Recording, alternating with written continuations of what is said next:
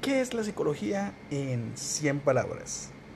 La psicología es el estudio de la mente y el comportamiento en humanos y no humanos. La psicología incluye el estudio de los fenómenos conscientes e inconscientes, incluidos los sentimientos y pensamientos. Es una disciplina académica de inmenso alcance que cruza los límites entre las ciencias naturales y sociales.